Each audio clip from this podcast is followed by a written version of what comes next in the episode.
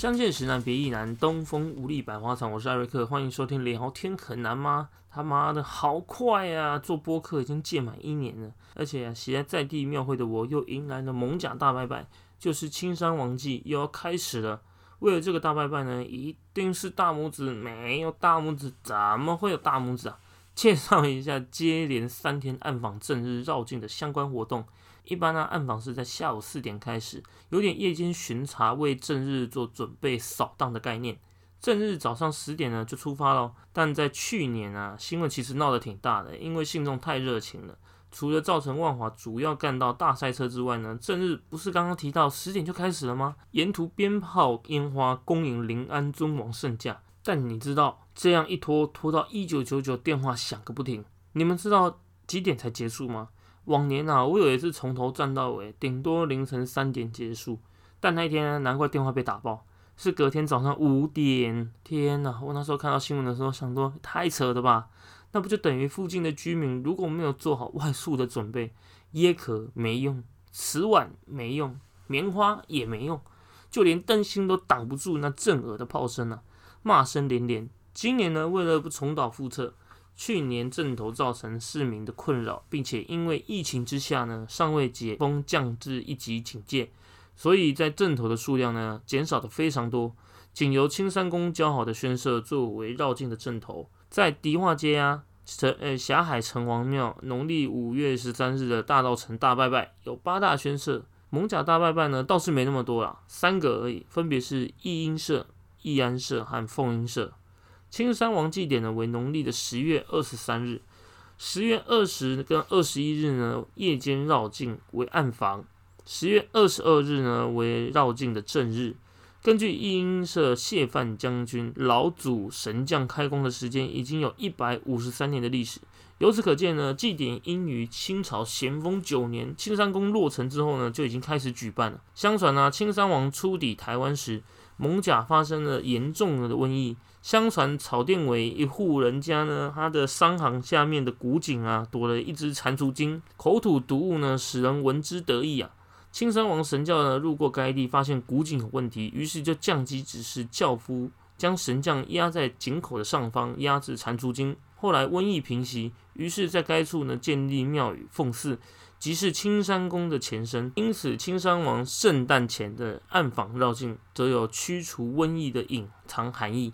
日治时期以来啊，青山宫现存的三大宣社——义英社、凤英社，成立于一九二零年；义安社呢，成立于一九二一年。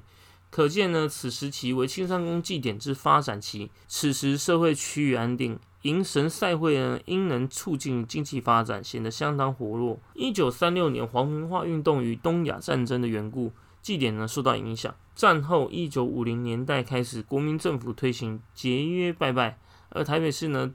于民国四十二年，将青山王祭典改推为龙山区的秋季拜拜。万华呢，成为台北市内唯一一年能够举行两次绕境祭典区域。蒙甲青山宫暗访祭绕境呢，以两天晚上的暗访与正日绕境为祭典主轴。暗访呢，指的是以夜间绕境，其意义在于青山王利用妖魔邪祟出没的夜晚出巡，借此机会搜捕妖魔，去除邪祟。因此，暗访在庙会祭典当中，其神秘性质与白天的绕境相比更加强烈。根据台北市《岁时记》一书中写道，暗访呢原本是默默前进，停锣息鼓，气氛显得相当的严肃紧张，与现在呢较为热闹的青山王暗访呢显得大异其趣。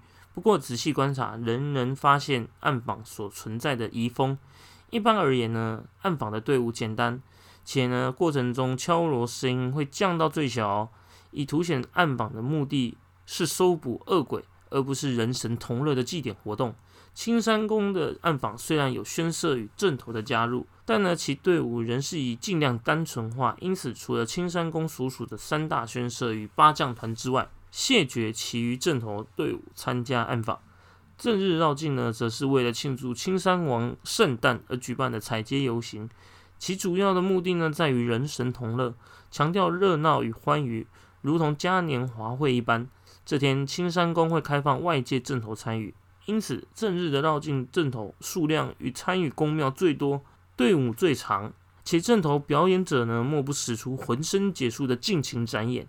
因此，正日的绕境往往也是最为精彩的。精彩归精彩啦，数量还是要掌控啊，不然又会发生像去年的新闻。青山宫所属的八将团为祭典中最具特色的阵头，八将为青山王的驾前护卫，传统上是信徒为了还愿而扮将作为青山王的前导，后因人数逐渐增多而逐渐制度化。团体化演变成为现今的八将团。八将的原型为青山宫所奉祀的枷锁将军，其中绿脸绿衣为嘉将军，红脸红衣为锁将军。扮演八将的成员呢，手持钉板、狼牙棒、虎头铡等各种刑具，展现出一股肃杀之气。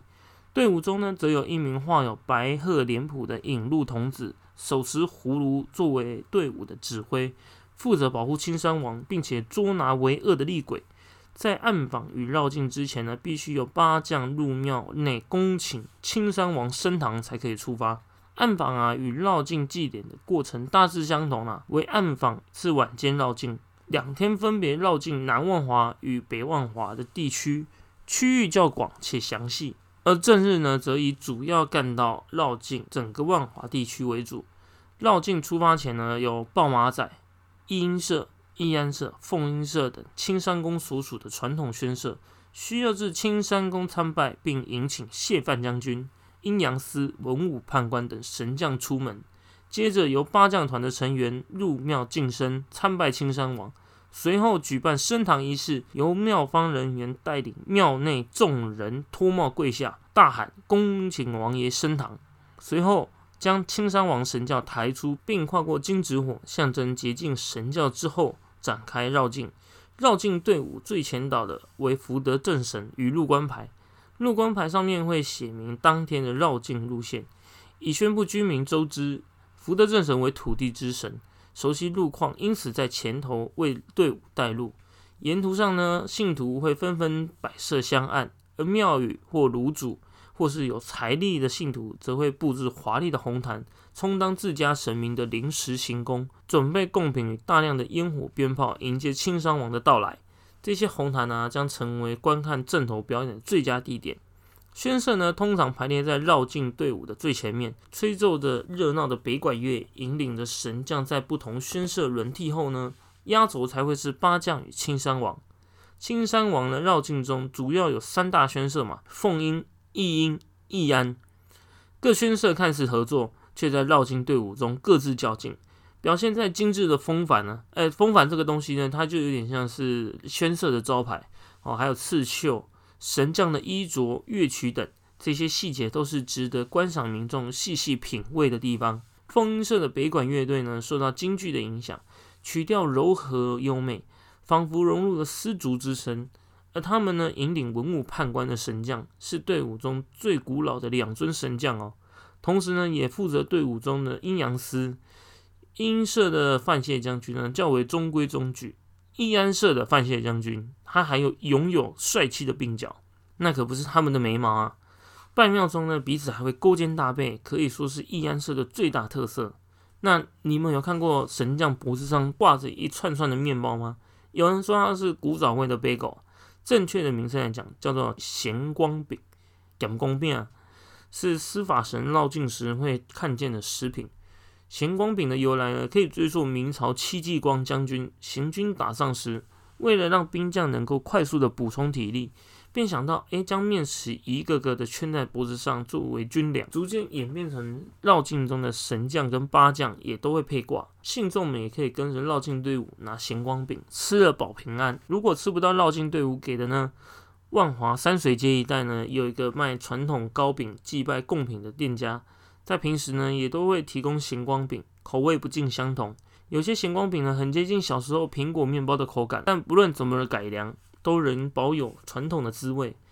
各宣社呢会随着北管乐到庙前进行三进三出的拜庙仪式，外加各宣社不同的巧思，形塑出北部绕境特有的传统。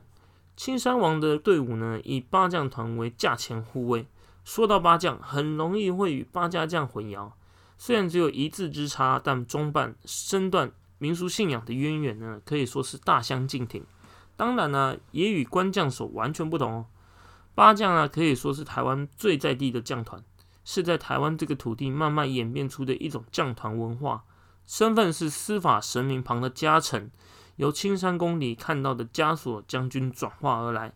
枷锁原先就是犯人的刑具，在某种程度上呢，像是行刑的刽子手。他们手拿各式刑具，脸谱不如八家将的复杂，主要分为红色、绿色的装扮，小露獠牙，共八人组成将团。然而将团中呢，有一人非八人的编制之内，是可爱的引路童子，手抱葫芦的小孩，在八将队伍的正中央，协助八将和青山王开路。相较其他八将而言，显得相较其他八将而言显得特别有趣。行进队伍中也会看见开脸谱的成员，而不列在八将团内。通常呢，这个叫称为将角，也就是八将的小跟班啊。多半是一般信众还愿，请示神明后协助八将绕境，就不具特别的身份或功能性，并有敲马头锣的清道夫，手持书写回避肃静的长角牌与仪仗刑具衙役，为青山王开道，避免闲杂人等穿越挡架。之后呢，为青山王的神教所到之处，众多迎接的信众下跪祭拜，显现万华人对青山王十分的崇信。绕境结束之后呢，青山王神教会以后退的方式进入青山宫，那他就是倒着走，让那些带上来的晦气可以全都退到门外。接着呢，八将会与庙内的信众一样下跪脱帽，高喊恭请王爷退堂。至此呢，绕境则圆满结束。一场绕境活动所耗费的不只是金钱，更是密集的劳力。炉主是由多人一同竞争，看谁能获得青山王最多圣杯，就能当选炉主。而其他人呢，都是绕境的头家，在绕境的路程呢，设红坛祭拜青山王。近年来，青山王绕境呢，也面临了不同的问题。台北庙宇绕境的习俗，已与现代人的生活有所脱节。加上民俗信仰传承上的困难，也导致各宣社面临后继无人的状况。但不论庙方、在地民众，或是文化专家等，都不希望青山王绕境将成为纸上或影视的文献。观察近十年来，青山王绕境也随着时代的演变，越来越精致、现代化。融入了相当多新颖的元素，从过去只有传统宣社主办的青山王绕境，近年所组成的青山会逐渐被老一辈的人所接受，开始加入了绕境的队伍。青山宫也与公部门合作，将绕境作为行销台北的重要文化节庆。单从参加的民众就可以得知一二。过去啊，多半都是一些热爱民俗活动的民众参加，但呢，逐渐有越来越多非本地的观光客参与。甚至呢，还会外国人深深的被绕境的魅力所吸引。支持绕境的背后呢，不只是宫庙以及爱好者，更需要仰赖人们对于此信仰的支持。今年啊，青山王绕境呢，将在十一月二十四日、二十五日举办暗访，十一月二十六日呢举办日访。想一睹台北至今最盛大的绕境活动，千万别错过。那你如果呢是要经过万华区的话，可能就要绕远路比较妥当。每年呢，人在绕境期间少不了的晚上扰人的鞭炮声，以及打乱万华交通的民怨四起。但庙方呢与先社们也想极力的进行调整，协调在地民众，使绕境活动好，还能再更好，让传统习俗与在地能够共荣共处的生活方式。那我们今天就聊到这边，聊天很难吗？我们就下次见哦。恭请王爷升堂。